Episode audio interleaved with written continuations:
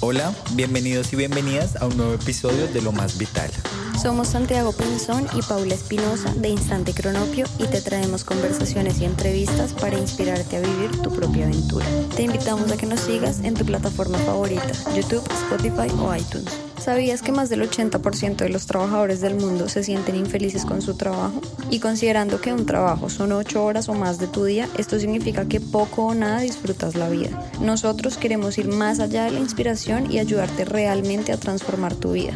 Es por esto que estamos ofreciendo una llamada de mentoría para personas que quieran crear una vida en sus propios términos. Podemos ayudarte a aclarar tus sueños, superar creencias limitantes y crear un emprendimiento online de tus pasiones que te permita vivir como tú más quieras. Te guiaremos paso a paso para que superes los bloqueos que te están impidiendo tener la mejor vida posible.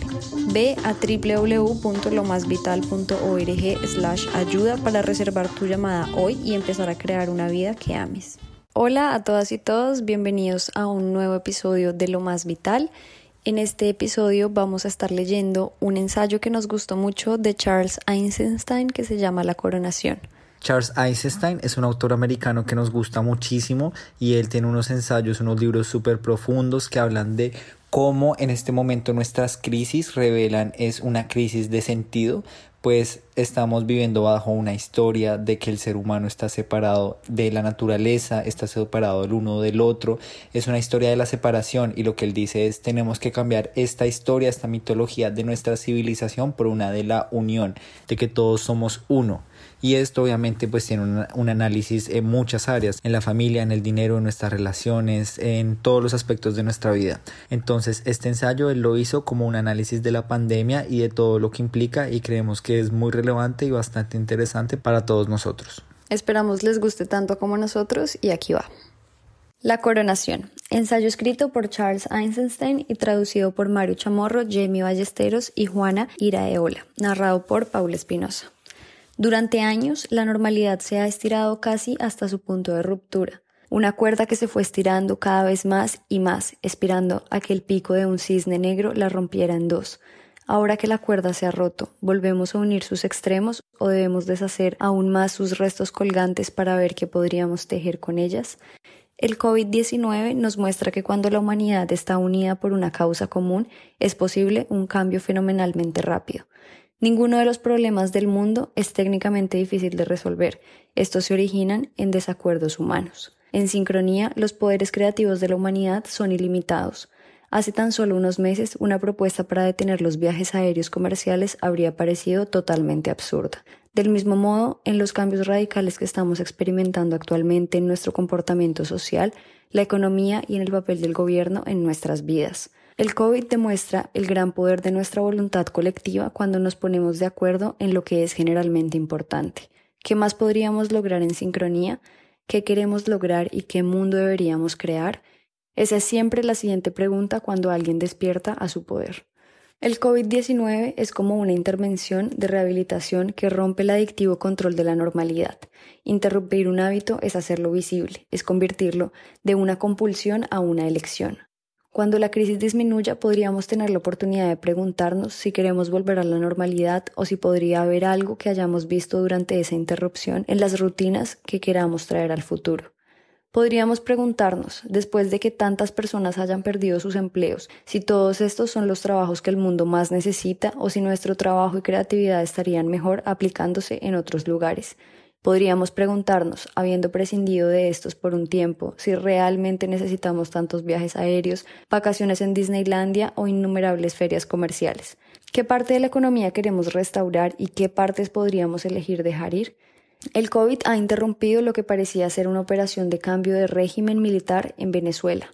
Tal vez las guerras imperialistas son también unas de esas cosas a las que podríamos renunciar en un futuro de cooperación global y en una nota más oscura sobre qué de las cosas que se están quitando en este momento, libertades civiles, libertad de reunión, soberanía sobre nuestros cuerpos, reuniones en persona, abrazos, apretones de manos y vida pública, podríamos necesitar ejercer una voluntad intencional, política y personal para restaurarlas. Durante la mayor parte de mi vida he tenido la sensación de que la humanidad se estaba acercando a una encrucijada. Siempre la crisis, el colapso, la ruptura era inminente, justo a la vuelta de la esquina, pero no llegaba y no llegaba. Imagina caminar por un camino y más adelante la ves, ves la encrucijada. Está justo sobre la colina, a la vuelta de la esquina, pasando por el bosque. En la cima de la colina ves que te equivocaste, fue un espejismo, estaba más lejos de lo que pensabas. Sigues caminando. A veces aparece, a veces desaparece de la vista y parece que este camino continúa para siempre. Quizás no hay una encrucijada. No, ahí está de nuevo. Siempre está casi aquí, nunca está aquí. Ahora, de repente, damos la vuelta y aquí está. Nos detenemos, apenas capaces de creer que está sucediendo ahora, acá, apenas capaces de creer, después de años de confinamiento en el camino de nuestros predecesores, que ahora finalmente tenemos una opción. Tenemos razón en parar, atónitos, ante la novedad de nuestra situación. Debido a los cientos de caminos que se presentan frente a nosotros, algunos conducen en la misma dirección en la que ya nos hemos encaminado. Algunos conducen al infierno sobre la tierra y algunos conducen a un mundo más sano y más hermoso de lo que nos atrevemos a creer posible. Escribo estas palabras con el objetivo de estar aquí contigo, desconcertado, con miedo tal vez, pero también con una sensación de nueva posibilidad, en este punto de caminos divergentes. Observemos algunos de ellos y veamos a dónde nos conducen. Una amiga me compartió esta historia la semana pasada. Ella estaba en un supermercado y vio a una mujer llorando en el pasillo. Haciendo caso omiso a las reglas de distanciamiento social, se acercó a la mujer y le dio un abrazo. Gracias, dijo la mujer. Es la primera vez que alguien me abraza en diez días. Pasar algunas semanas sin abrazos parece un pequeño precio a pagar si va a detener una epidemia que podría tomar millones de vidas. Inicialmente, el argumento para el distanciamiento social era que salvaría millones de vidas al evitar que el aumento repentino de los casos de COVID abrumara el sistema médico. Ahora las autoridades nos dicen que puede ser necesario continuar con cierto distanciamiento social indefinidamente, al menos hasta que haya una vacuna efectiva. Me gustaría poner ese argumento en un contexto más amplio, especialmente cuando miramos a largo plazo. Para no institucionalizar el distanciamiento y reestructurar la sociedad a su alrededor, seamos conscientes de la elección que estamos haciendo y por qué. Lo mismo ocurre con los otros cambios que ocurren alrededor de la epidemia de coronavirus. Algunos escritores han observado cómo estos cambios se ajustan perfectamente a una agenda de control totalitario. Un público asustado acepta la reducción de las libertades civiles que de otro modo serían difíciles de justificar, como el seguimiento de los movimientos de todos en todo momento, el tratamiento médico forzoso, la cuarentena involuntaria, las restricciones a los viajes y la libertad de reunión, la censura de lo que las autoridades consideran desinformación, la suspensión del habeas corpus y la vigilancia militar de civiles. Muchos de estos cambios estaban en marcha mucho antes del COVID-19, pero desde su llegada han sido irresistibles. Lo mismo ocurre con la automatización del comercio, la transición de la participación en deportes y el entretenimiento hacia la participación virtual remota, la migración de la vida de espacios públicos a espacios privados, el abandono de las escuelas presenciales a la educación en línea, la destrucción de las pequeñas empresas, el declive de las tiendas físicas y el movimiento del trabajo y ocio humano hacia las pantallas. El COVID-19 está acelerando las tendencias preexistentes, políticas, económicas y sociales. Si bien todo lo anterior a corto plazo se justifica por aplanar la curva, la curva de crecimiento epidemiológico, también estamos escuchando mucho sobre una nueva normalidad, es decir, los cambios que no pueden ser temporales en absoluto, pues la amenaza de enfermedades infecciosas como la amenaza del terrorismo nunca desaparece. Las medidas de control pueden convertirse fácilmente en medidas permanentes. Si vamos en esta dirección de todos modos, la justificación actual debe ser parte de un impulso más profundo analizar este impulso en dos partes, el reflejo del control y la guerra contra la muerte. Así entendido, surge una oportunidad de iniciación, una que ya estamos viendo en forma de solidaridad, compasión y cuidado que el COVID-19 ha inspirado globalmente. El reflejo de control.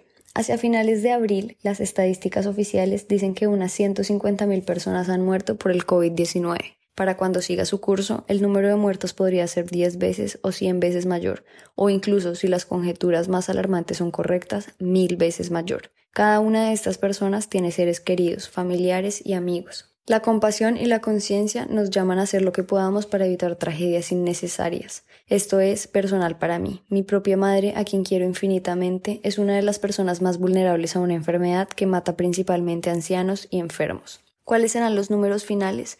Esa pregunta es imposible de responder al momento de escribir esto. Los primeros informes fueron alarmantes. Durante semanas, el número oficial de Wuhan, que circulaba sin cesar por los medios, era un impactante 3.4%. Esto, junto con su naturaleza altamente contagiosa, apuntaba a decenas de millones de muertes en todo el mundo, o incluso hasta 100 millones. Más recientemente, las estimaciones se han desplomado, ya que se ha hecho evidente que la mayoría de los casos son leves o asintomáticos.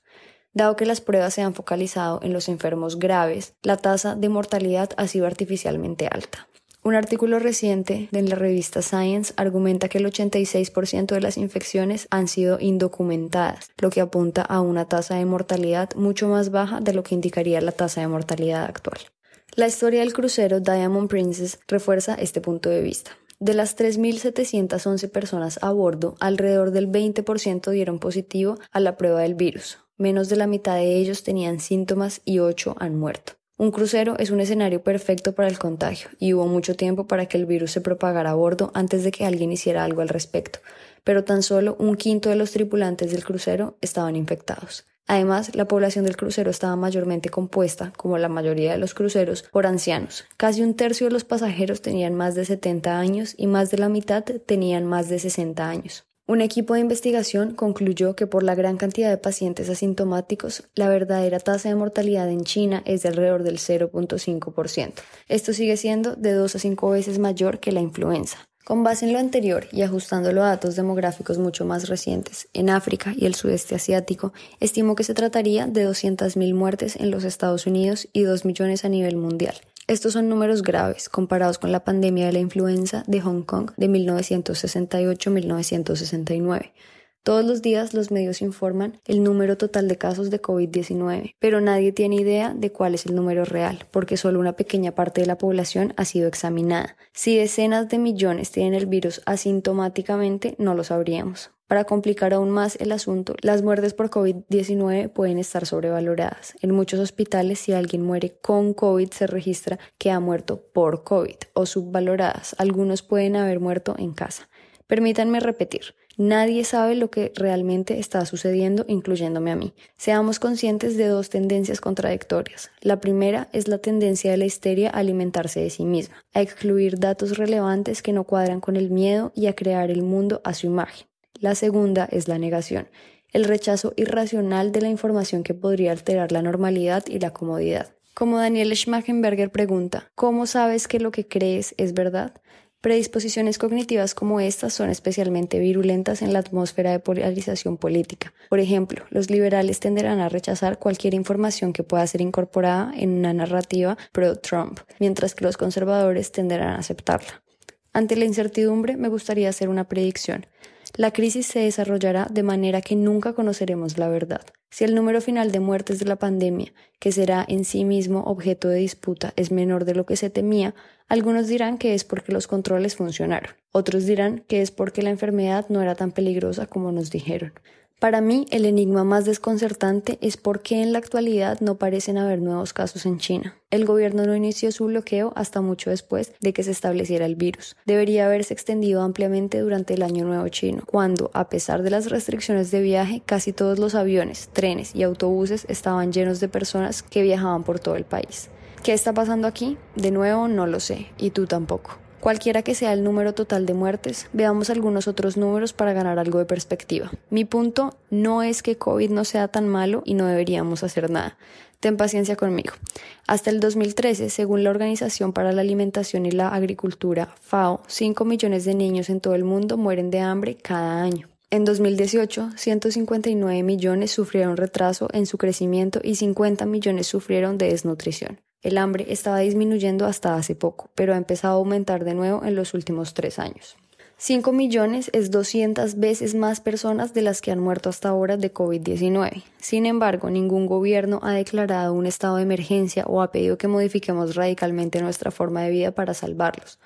Tampoco vemos un nivel comparable de alarma y acción en torno al suicidio, la mera punta de un iceberg de desesperación y depresión que mata a más de un millón de personas al año en todo el mundo y 50.000 solo en los Estados Unidos. O la sobredosis de drogas, que mata a 70.000 en los Estados Unidos. Las enfermedades de autoinmunidad que afectan de 23.5 millones, según el Instituto Nacional de Salud, NIH, a 50 millones, según la Asociación Americana de Enfermedades Autoinmunes, AARDA. O la obesidad, que afecta a más de 100 millones de personas. ¿Por qué, entre otras, no estamos en un frenesí para evitar el armagedón nuclear o el colapso ecológico, sino por el contrario, elegimos opciones que magnifican esos mismos peligros? Por favor, el punto aquí no es que como no cambiamos nuestras formas de vida para evitar que los niños mueran de hambre, tampoco deberíamos cambiarlas por el COVID. Es lo contrario, si podemos cambiar tan radicalmente por el COVID-19, también podemos hacerlo para estas otras condiciones. Preguntémonos por qué somos capaces de unificar nuestra voluntad colectiva para detener este virus, pero no para abordar otras amenazas graves que tiene la humanidad. ¿Por qué hasta ahora la sociedad ha estado tan congelada en su trayectoria existente? La respuesta es reveladora. Simplemente ante el hambre mundial, la adicción, la autoinmunidad, el suicidio o el colapso ecológico, nosotros como sociedad no sabemos qué hacer. Eso es porque no hay nada externo contra lo cual luchar. Nuestras respuestas a la crisis, todas las cuales son alguna versión de control, no son muy efectivas para abordar estas condiciones. Ahora viene una epidemia contagiosa y finalmente podemos entrar en acción. Es una crisis para la que funciona el control. Cuarentenas, bloqueos, aislamiento, lavado de manos, control de movimiento, control de información, control de nuestros cuerpos.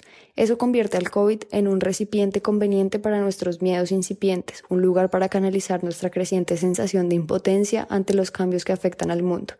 El COVID-19 es una amenaza que sabemos cómo enfrentar.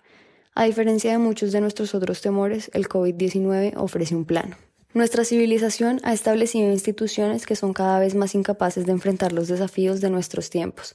¿Cómo estas instituciones acogen un desafío que finalmente pueden enfrentar? ¿Qué tan ansiosas están por aceptar este reto como una crisis suprema? ¿Cuán naturalmente sus propios sistemas de gestión de información seleccionan las representaciones más alarmantes de la misma? Con qué facilidad el público en general se une al pánico, abrazando una amenaza que las autoridades pueden manejar como un sustituto para las diversas amenazas indescriptibles que no pueden. Hoy en día, la mayoría de nuestros desafíos no se rinden ya ante la fuerza. Nuestros antibióticos y cirugías no logran superar las crecientes crisis de autoinmunidad, adicción y obesidad. Nuestras armas y bombas que fueron construidas para conquistar ejércitos son inútiles para eliminar el odio en el extranjero o mantener la violencia doméstica fuera de nuestros hogares.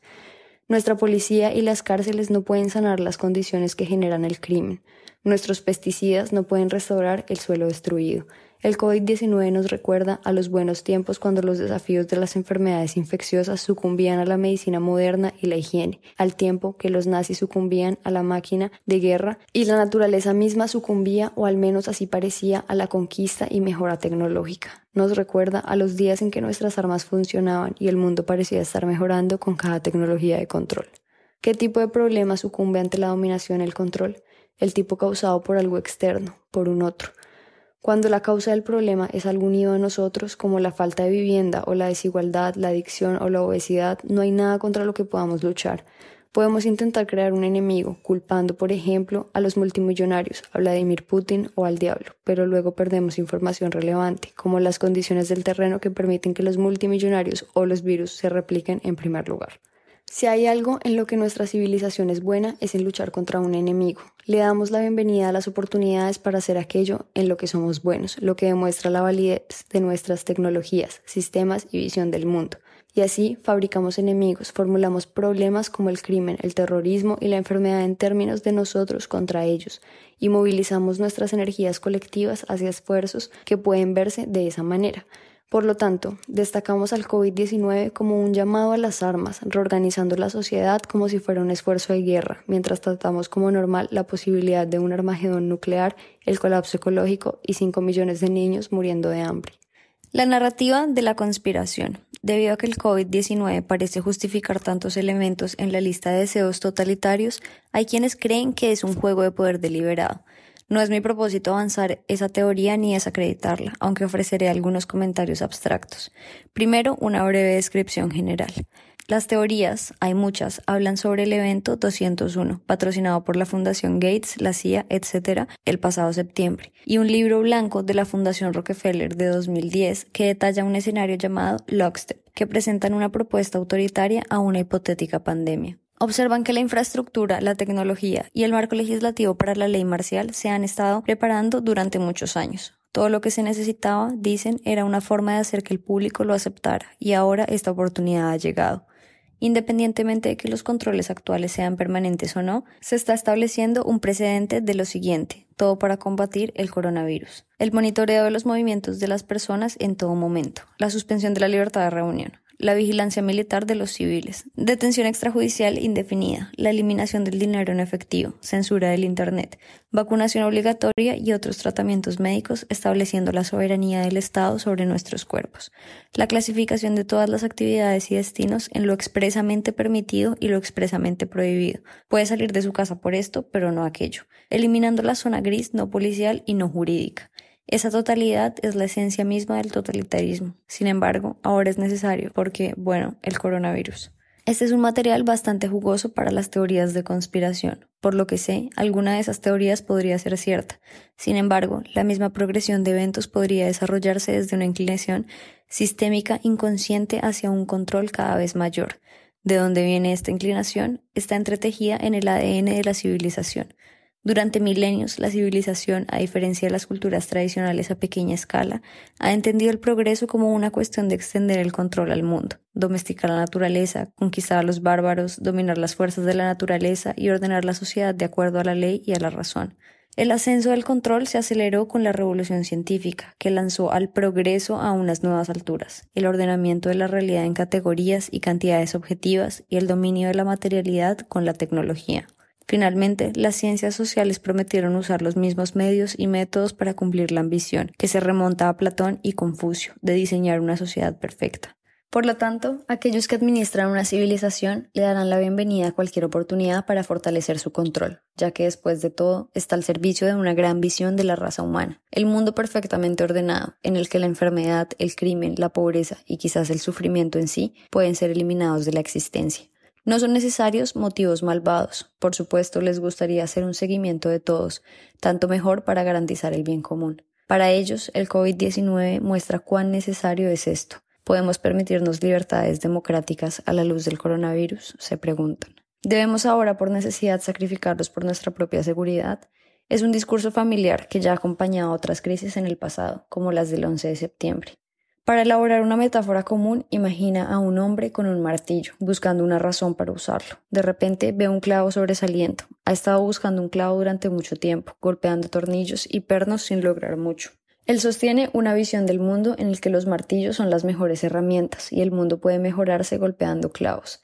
Y aquí hay un clavo. Podríamos sospechar que en su afán ha colocado el clavo él mismo, pero eso no importa. Tal vez ni siquiera es un clavo lo que sobresale, pero es uno lo suficiente como para comenzar a golpear. Cuando la herramienta esté lista, surgirá una oportunidad para usarla. Y agregaré, para aquellos inclinados a dudar de las autoridades, tal vez esta vez realmente sea un clavo.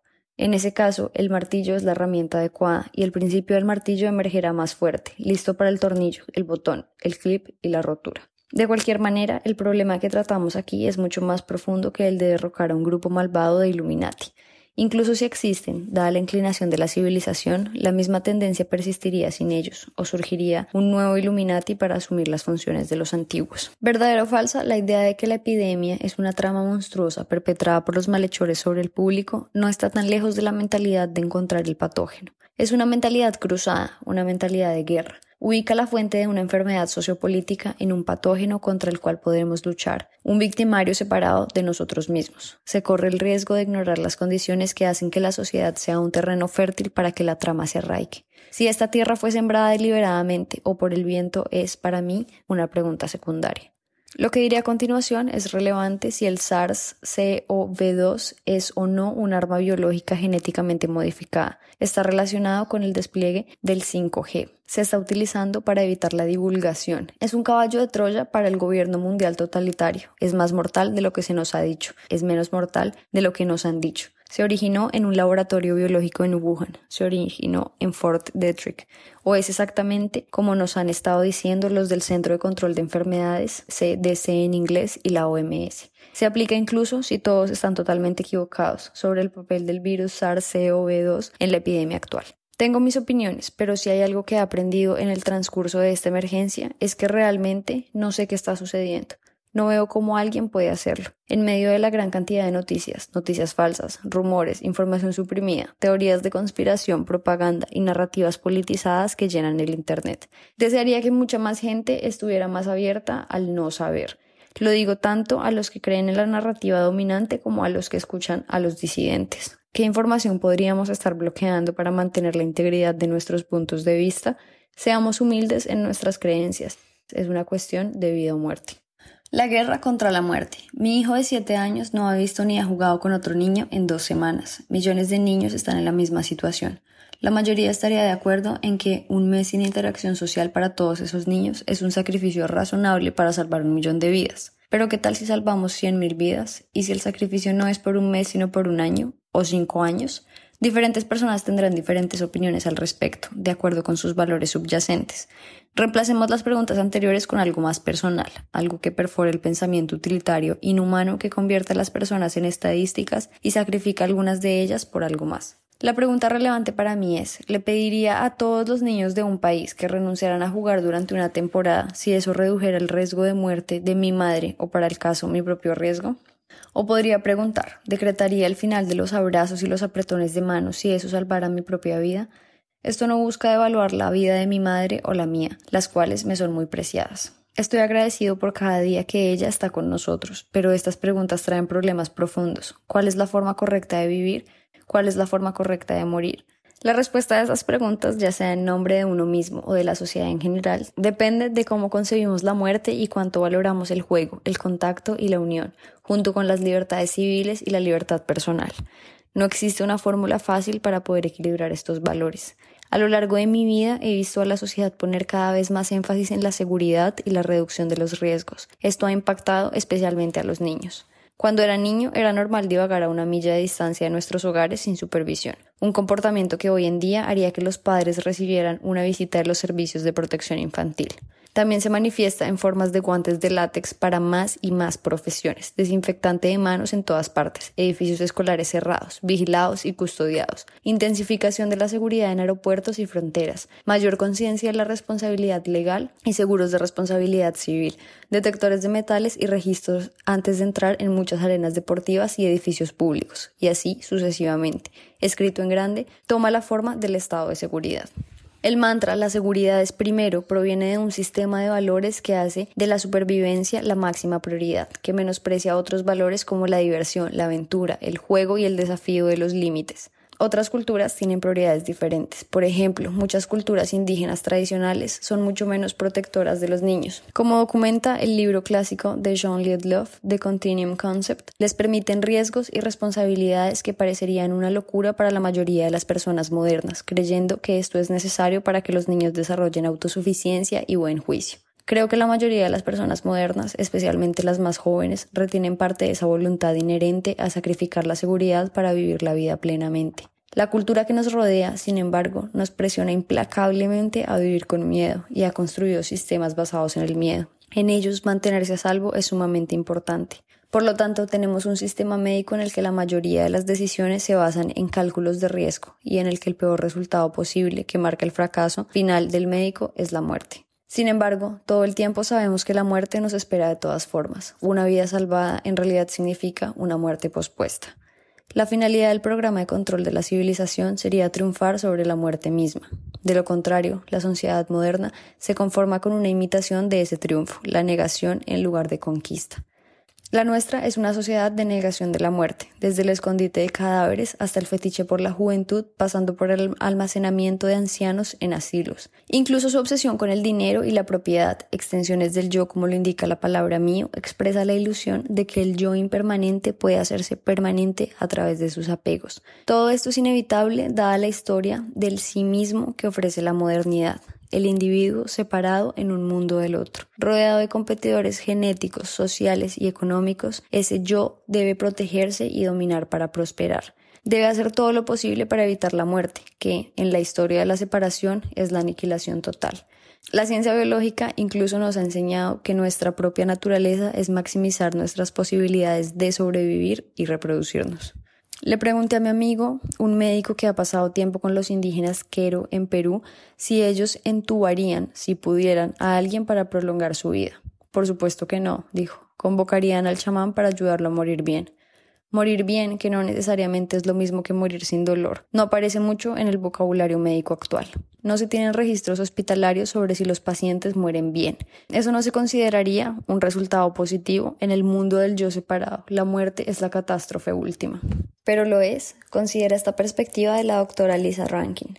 No todos querríamos estar en una unidad de cuidados intensivos, aislados de nuestros seres queridos, con una máquina que respira por nosotros en riesgo de morir solos, incluso si eso significa que podrían aumentar nuestras posibilidades de supervivencia. Algunos de nosotros preferiríamos estar en los brazos de nuestros seres queridos en casa, incluso si eso significa que ha llegado nuestro momento. Recuerda, la muerte no es el fin, la muerte es volver a casa. Cuando el yo se entiende como una relación interdependiente, incluso interexistente, entonces se transforma en el otro y el otro se transforma en el yo, entendiendo al yo como un punto de conciencia en una matriz de relación. Ya no se busca a un enemigo como la clave para entender cada problema, sino que se buscan los desequilibrios en las relaciones. La guerra contra la muerte da paso a la búsqueda por vivir bien y vemos que el miedo a la muerte es en realidad el miedo a la vida. ¿A cuánto de la vida renunciaremos para mantenernos a salvo? El totalitarismo, la perfección del control, es el producto final inevitable de la mitología del yo separado, que más que una amenaza a la vida, como una guerra, merecería un control total. Así, Orwell identificó la guerra perpetua como un componente crucial del gobierno de partido. Con el trasfondo del programa de control, la negación de la muerte y el yo separado, la suposición de que las políticas públicas deben tratar de minimizar el número de muertes es casi incuestionable, un objetivo al que otros valores como el juego, la libertad, etc., están subordinados. El COVID-19 ofrece la ocasión para ampliar esta visión. Sí, consideremos a la vida sagrada, más sagrada que nunca. La muerte nos enseña eso. Consideremos a cada persona, joven o vieja, enferma o sana, como un ser sagrado, precioso y amado. Y en el círculo de nuestros corazones también hagamos espacio para otros valores sagrados también.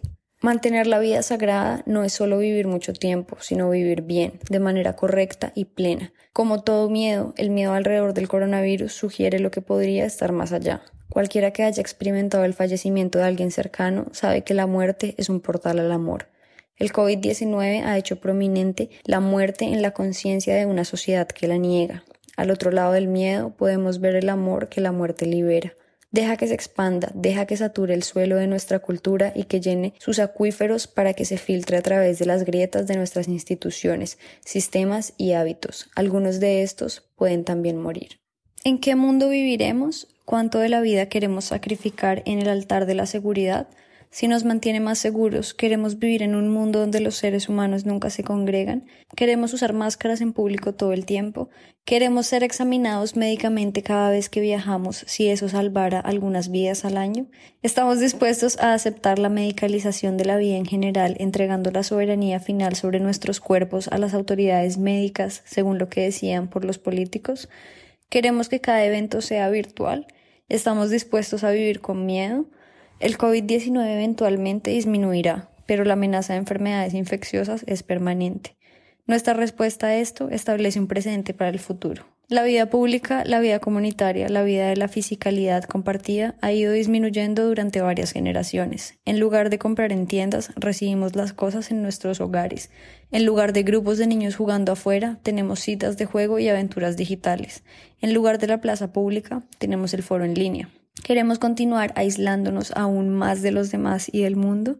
No es difícil imaginar, especialmente si el distanciamiento social es exitoso, que el COVID-19 persista más allá de los 18 meses que se nos dice que esperemos a que finalice. No es difícil imaginar que surgirán nuevos virus durante ese tiempo. No es difícil imaginar que las medidas de emergencia se volverán normales para evitar la posibilidad de otro brote, tal como el estado de emergencia declarado después del 11 de septiembre que todavía está vigente. No es difícil imaginar que, como se nos dice, la reinfección es posible, de modo que la enfermedad nunca terminará del todo. Eso significa que los cambios temporales en nuestra forma de vida pueden volverse permanentes. Para reducir el riesgo de otra pandemia, elegiremos vivir en una sociedad sin abrazos y apretones de manos para siempre. Elegiremos vivir en una sociedad donde ya no nos reunimos en masa. El concierto, la competición deportiva y el festival serán cosa del pasado. Los niños ya no jugarán con otros niños, todo contacto humano será mediado por computadoras y máscaras, no más clases de baile, no más clases de karate, no más conferencias, no más iglesias. La reducción de la muerte será el estándar para medir el progreso. El avance humano significa separación. ¿Es este el futuro? La misma pregunta se aplica a las herramientas administrativas necesarias para controlar el movimiento de personas y el flujo de información. Al momento de este escrito, todo el país se está moviendo hacia el distanciamiento. En algunos países, uno debe imprimir un formulario de un sitio web del gobierno para salir de casa. Me recuerda a la escuela, donde la ubicación debe estar autorizada en todo momento, o a la prisión. Nos imaginamos un futuro de pases electrónicos, un sistema donde la libertad de movimiento se rige por los administradores estatales y un software en todo momento de forma permanente, donde cada movimiento sea rastreado, permitido o prohibido, y en nombre de nuestra protección, donde la información que amenace nuestra salud, según lo decidido nuevamente por varias autoridades, sea censurada por nuestro propio bien. Ante una emergencia, como en un estado de guerra, aceptamos tales restricciones y renunciamos temporalmente a nuestras libertades. Similar al 11 de septiembre, el COVID-19 triunfa a todas las objeciones. Por primera vez en la historia existen los medios tecnológicos para realizar tal visión, al menos en el mundo desarrollado, por ejemplo, utilizando datos de localización de teléfonos celulares para reforzar el distanciamiento social.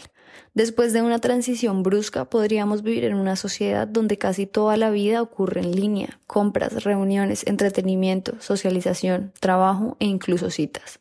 ¿Es eso lo que queremos? ¿Cuántas vidas salvadas vale eso? Estoy seguro de que muchos de los controles vigentes hoy en día se relajarán parcialmente en unos pocos meses, parcialmente relajados, pero listos. Mientras las enfermedades infecciosas permanezcan con nosotros, es probable que se vuelvan a imponer una y otra vez en el futuro o se autoimpongan en forma de hábitos.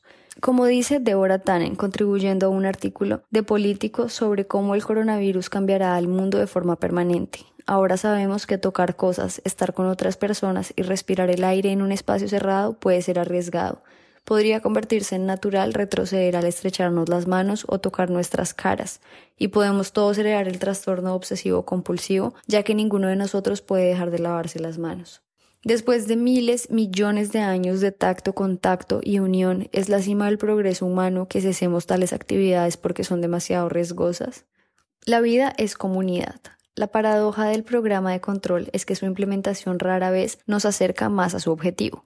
A pesar de los sistemas de seguridad, en casi todos los hogares de clase media alta, las personas no están menos ansiosas o inseguras que hace una generación. A pesar de las elaboradas medidas de seguridad, las escuelas no están viendo menos tiroteos masivos. A pesar del progreso fenomenal de la tecnología médica, las personas se han vuelto menos saludables en los últimos 30 años, a medida que las enfermedades crónicas han proliferado y la esperanza de vida se ha estancado y en los Estados Unidos y Gran Bretaña han comenzado a disminuir. Las medidas que se están instituyendo para controlar el COVID-19 del mismo modo pueden terminar causando más sufrimiento y muerte de lo que previenen. Minimizar las muertes significa minimizar las muertes que sabemos cómo predecir y medir. Es imposible medir las muertes adicionales que podrían provenir de la depresión inducida por el aislamiento, por ejemplo, o la desesperación causada por el desempleo, o la disminución de la inmunidad y el deterioro de la salud que puede causar el miedo crónico. Se ha demostrado que la soledad y la falta de contacto social aumentan la inflamación, la depresión y la demencia. Según la doctora Lisa Rankin, la contaminación del aire aumenta el riesgo de morir en un 6%, la obesidad en un 23%, el abuso del alcohol en un 37% y la soledad en un 45%. Otro peligro que no está registrado es el deterioro de la inmunidad causado por el exceso de higiene y distanciamiento. No solo el contacto social es necesario para la salud, sino también el contacto con el mundo microbiano. En términos generales, los microbios no son nuestros enemigos, son nuestros aliados en salud.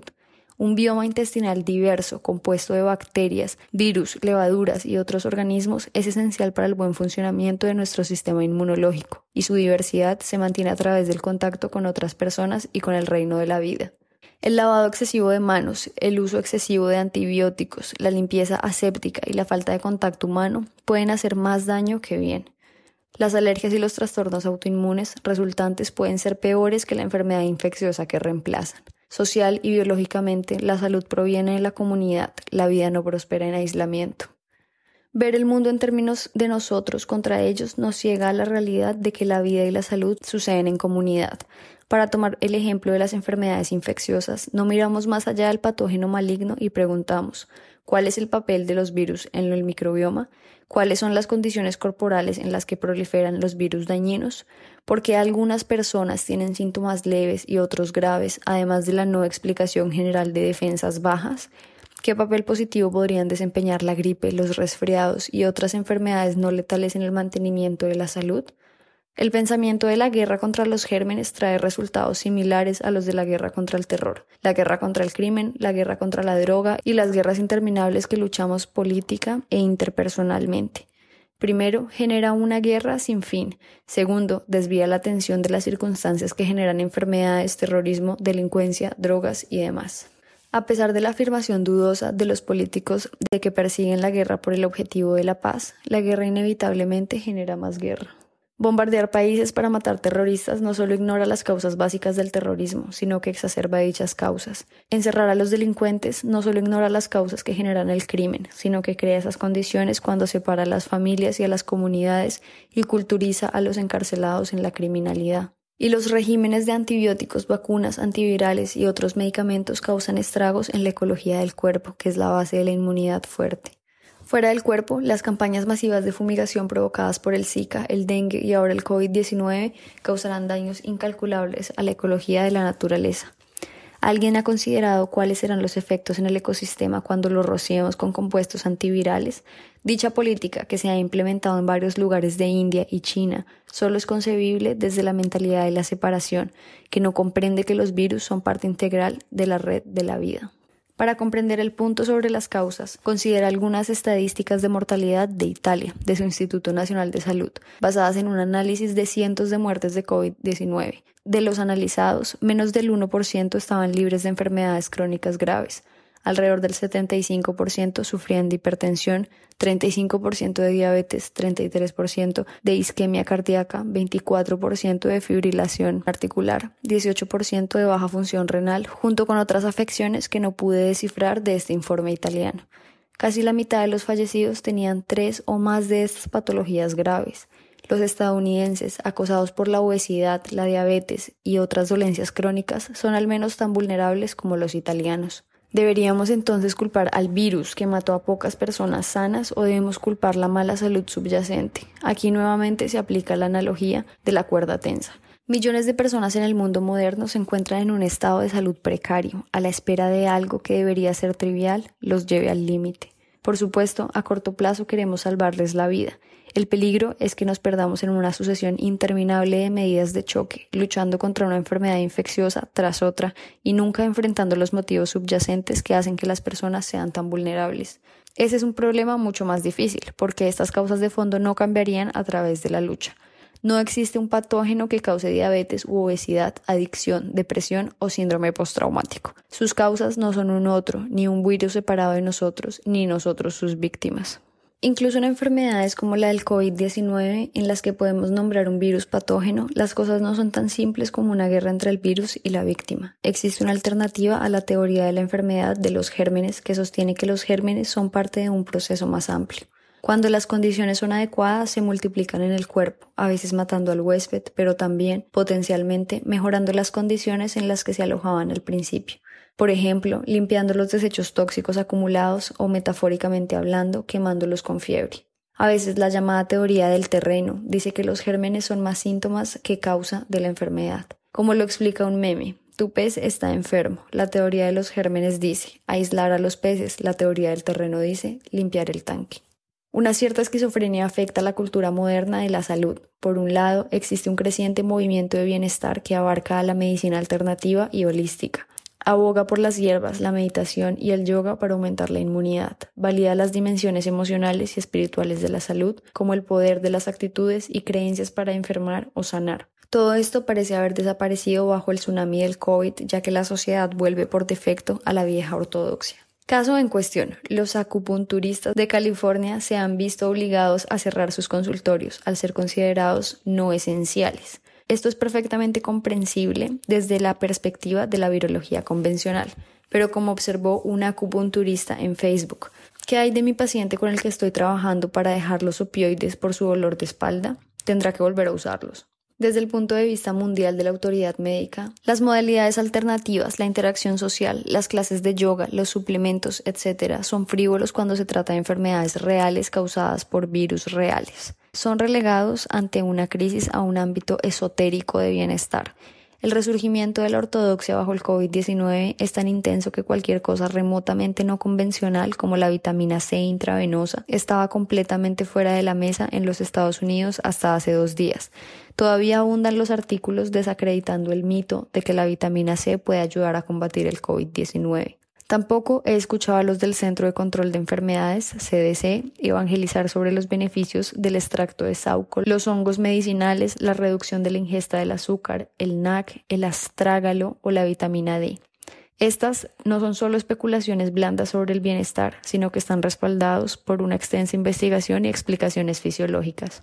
Por ejemplo, el NAC ha demostrado reducir radicalmente la incidencia y la gravedad de los síntomas en enfermedades similares a la gripe. Como indican las estadísticas que ofrecía anteriormente sobre autoinmunidad, obesidad, etc., Estados Unidos y el mundo moderno en general se enfrentan a una crisis de salud. La respuesta es hacer lo que hemos estado haciendo, solo que a mayor escala. La respuesta hasta ahora al COVID ha sido duplicar la ortodoxia, eliminar las prácticas no convencionales y los puntos de vista disidentes. Otra respuesta sería ampliar nuestra perspectiva y examinar todo el sistema, incluyendo quién lo paga, cómo se otorga el acceso y cómo se financia la investigación, pero también expandiéndose para incluir campos marginales como la medicina herbal, la medicina funcional y la medicina energética. Tal vez podamos aprovechar esta oportunidad para reevaluar a las teorías predominantes de la enfermedad, la salud y el cuerpo. Sí, protejamos a los peces enfermos lo mejor que podamos en este momento, pero tal vez la próxima vez no tengamos que aislar y drogar a tantos peces si podemos limpiar el tanque. No estoy sugiriendo que salgan a comprar NAC o cualquier otro suplemento, ni que nosotros como sociedad debamos cambiar abruptamente nuestras respuestas, cesar el distanciamiento social de inmediato y comenzar a tomar suplementos. Pero podemos usar la interrupción en la normalidad, esta pausa en una encrucijada para elegir conscientemente qué camino seguiremos para avanzar, qué tipo de sistema de salud, qué paradigma de salud, qué tipo de sociedad. Esta reevaluación ya está ocurriendo, ya que ideas como la atención médica universal gratuita en los Estados Unidos ganan un nuevo impulso, y ese camino lleva a las bifurcaciones también. ¿Qué tipo de asistencia médica se universalizará? ¿Estará simplemente disponible para todos o será obligatoria? Cada ciudadano siendo un paciente, tal vez con un tatuaje invisible y código de barras que certifique que se tienen todas las vacunas y controles obligatorios actualizados. Entonces puedes ir a la escuela, abordar un avión o ingresar a un restaurante. Esta es una trayectoria hacia el futuro que está disponible para nosotros. Otra opción está ahora también disponible. En lugar de duplicar el control, podríamos finalmente adoptar los paradigmas holísticos y las prácticas que han estado esperando al margen, esperando a que el centro se disuelva para que, en nuestro humilde estado, podamos llevarlas al centro y construir un nuevo sistema a su alrededor. La coronación. Hay una alternativa al paraíso de control perfecto que nuestra civilización ha perseguido durante tanto tiempo y que se aleja tan rápido como nuestro progreso, como un espejismo en el horizonte. Sí, podemos proceder como antes por el camino hacia un mayor aislamiento, dominación y separación. Podemos normalizar niveles elevados de separación y control, creer que son necesarios para mantenernos seguros y aceptar un mundo en el que tenemos miedo de estar cerca el uno del otro. O podemos aprovechar esta pausa, esta interrupción en la normalidad para tomar un camino de reencuentro, de holismo, de restauración de las conexiones perdidas, de reparación de la comunidad y la reunión de la red de la vida. ¿Duplicamos la protección del yo separado o aceptamos la invitación a un mundo donde todos estamos juntos en esto? No solo en la medicina nos encontramos con esta pregunta, está en la política, en la economía y también en nuestra vida personal. Tomemos, por ejemplo, el tema del acaparamiento, que encarna la idea. No habrá suficiente para todos, así que me aseguraré de que haya suficiente para mí. Otra respuesta podría ser, algunos no tienen suficiente, así que compartiré lo que tengo con ellos. ¿Debemos ser sobrevivientes o colaboradores? ¿Para qué es la vida? A mayor escala, la gente hace preguntas que hasta ahora se echaban en los márgenes activistas. ¿Qué deberíamos hacer con las personas sin hogar? ¿Qué deberíamos hacer con las personas en las prisiones, en los barrios marginales del tercer mundo? ¿Qué deberíamos hacer con los desempleados? ¿Qué hay de todas las mucamas de hotel, los conductores de Uber, los plomeros y conserjes y los conductores de autobuses y cajeros que no pueden trabajar desde casa? Y ahora finalmente están floreciendo ideas como la condonación de la deuda estudiantil y el ingreso básico universal. Cómo protegemos a los susceptibles al COVID nos invita a cómo cuidamos a las personas vulnerables en general. Ese es el impulso que nos agita, independientemente de las superficialidades de nuestras opiniones sobre la gravedad, el origen o la mejor política para abordar el COVID. Nos dice, tomemos en serio el cuidarnos los unos a los otros. Recordemos cuán preciados somos todos y cuán preciada es la vida. Hagamos un análisis de nuestra civilización, desmantelémosla hasta su médula y veamos si podemos construir una que sea más hermosa. A medida que el COVID agita nuestra compasión, más y más de nosotros nos damos cuenta de que no queremos volver a una normalidad que tanto le falta. Ahora tenemos la oportunidad de forjar una nueva, más compasiva normalidad. Abundan las señales de esperanza de que esto está sucediendo. El gobierno de los Estados Unidos, que durante mucho tiempo parecía cautivo de los intereses corporativos desalmados, ha desatado cientos de miles de millones de dólares en pagos directos a las familias. Donald Trump, no conocido como un modelo de compasión, ha suspendido las ejecuciones hipotecarias y los desalojos. Ciertamente, uno puede tener una visión cínica de ambos acontecimientos. No obstante, encarnan el principio de cuidar a los vulnerables. De todo el mundo escuchamos historias de solidaridad y de sanación. Un amigo me contó que envió 100 dólares a 10 extraños que estaban en extrema necesidad. Mi hijo, quien hasta hace unos días trabajaba en un Dunkin' Donuts, me dijo que la gente estaba dando propinas cinco veces más de lo normal. Y estas son personas de clase trabajadora, muchos de ellos conductores de camiones hispanos que están en situaciones económicas difíciles. Los médicos, enfermeras y trabajadores esenciales en otras profesiones arriesgan sus vidas para servir al público. Por todos lados vemos ejemplos de la erupción de amor y bondad como nos muestra Service Space. Quizás estamos en medio de vivir esa nueva historia. Imagina a la Fuerza Aérea Italiana entonando a Pavarotti, el ejército español haciendo actos de servicio y la policía callejera tocando guitarras para inspirar. Corporaciones brindando aumentos salariales inesperados. Los canadienses comenzaron un proyecto llamado Traficando Bondad. Una niña de seis años en Australia donando el dinero que le dejó su hada de los dientes. Una estudiante de octavo grado en Japón que hizo 612 máscaras. Y jóvenes universitarios de todas partes del mundo comprando víveres para ancianos. Cuba enviando un ejército con batas blancas, médicos, para ayudar a Italia. Un arrendador que permite a los inquilinos quedarse sin pagar el alquiler. Un poema de un sacerdote irlandés que se volvió viral en redes sociales. Activistas discapacitados que producen desinfectante para manos. Imagina. A veces una crisis refleja nuestro impulso más profundo, que siempre podemos responder con compasión como Rebecca Solnit describe en su maravilloso libro. Un paraíso construido en el infierno. El desastre a menudo desata la solidaridad. Un mundo más hermoso brilla justo debajo de la superficie, flotando cada vez más donde los sistemas que lo sostienen bajo el agua aflojan su fuerza. Durante mucho tiempo, nosotros como colectivo hemos permanecido indefensos ante una sociedad cada vez más enferma, ya sea el deterioro a la salud, la decadencia de la infraestructura, la depresión, el suicidio, la adicción, la degradación ecológica o la concentración de la riqueza, los síntomas del malestar de la civilización en el mundo desarrollado son evidentes, pero hemos estado atrapados en los sistemas y patrones que los causan. Ahora el COVID nos ha regalado un reinicio.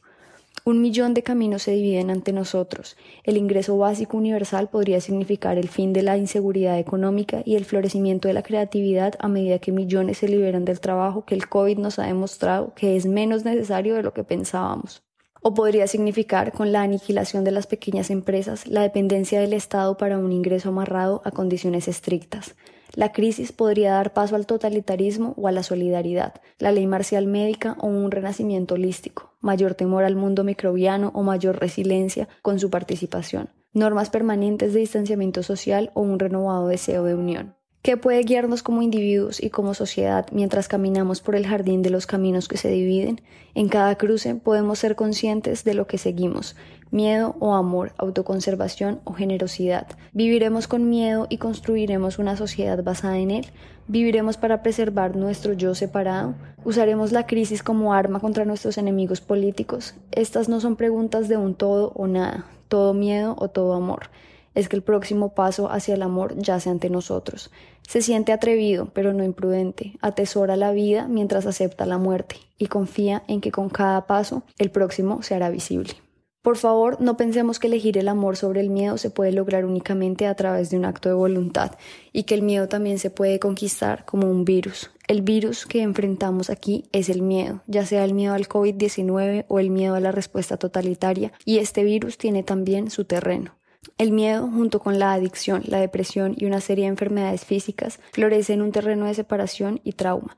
Trauma heredado, trauma infantil, violencia, guerra, abuso, negligencia, vergüenza, castigo, pobreza y el trauma normalizado y silenciado que afecta a casi todos los que viven en una economía monetizada, se someten a una educación moderna o viven sin comunidad o conexión con el terreno. Este terreno se puede cambiar mediante la sanación del trauma, a nivel personal, mediante un cambio sistémico hacia una sociedad más compasiva y transformando la narrativa básica de la separación, el yo separado en un mundo del otro yo separado de ti, la humanidad separada de la naturaleza.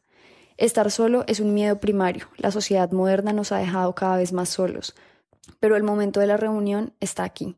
Cada acto de compasión, bondad, coraje o generosidad nos cura de la historia de la separación, porque asegura tanto al actor como al testigo que estamos juntos en esto.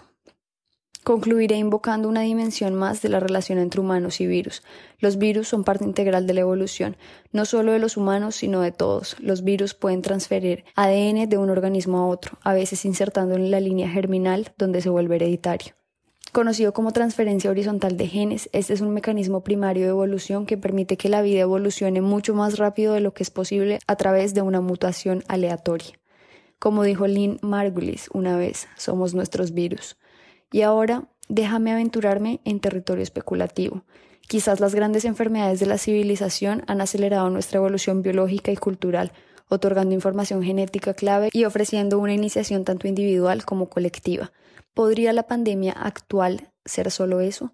Los nuevos códigos de ARN se están extendiendo de humano a humano, infundiéndonos de nueva información genética. Al mismo tiempo, estamos recibiendo otros códigos esotéricos que están por detrás de los biológicos, alterando nuestras narrativas y sistemas de la misma manera que una enfermedad interrumpe la fisiología corporal.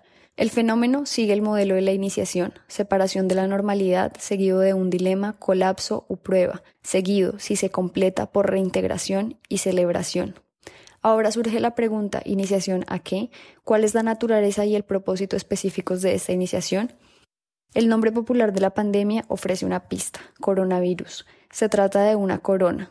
Nueva pandemia de coronavirus. Significa una nueva coronación para todos. Ya podemos sentir el poder de lo que podríamos llegar a ser. Un verdadero soberano no huye con miedo a la vida o la muerte. Un verdadero soberano no domina ni conquista. Eso es un arquetipo de su sombra, el tirano. El verdadero soberano sirve a la gente, sirve a la vida y respeta la soberanía de todas las personas. La coronación marca la aparición inconsciente de la conciencia, la cristalización del caos en el orden, la trascendencia de la compulsión en la elección. Nos convertimos en los gobernantes de lo que nos había gobernado. El nuevo orden mundial que temen los teóricos de la conspiración es una sombra de la gloriosa posibilidad disponible para los seres soberanos. Ya no somos los vasallos del miedo, podemos poner orden en el reino y construir intencionalmente una sociedad basada en el amor que ya brilla a través de las grietas del mundo de la separación. Eso es todo, esperamos que este capítulo les haya dejado importantes reflexiones. No olviden compartirnos lo que quieran compartirnos en nuestras redes sociales, nuestro Instagram lo.más.vital y nos vemos en un siguiente podcast. No olviden dejarnos sus comentarios y pueden encontrarnos en nuestro Instagram como arroba instantecronopio.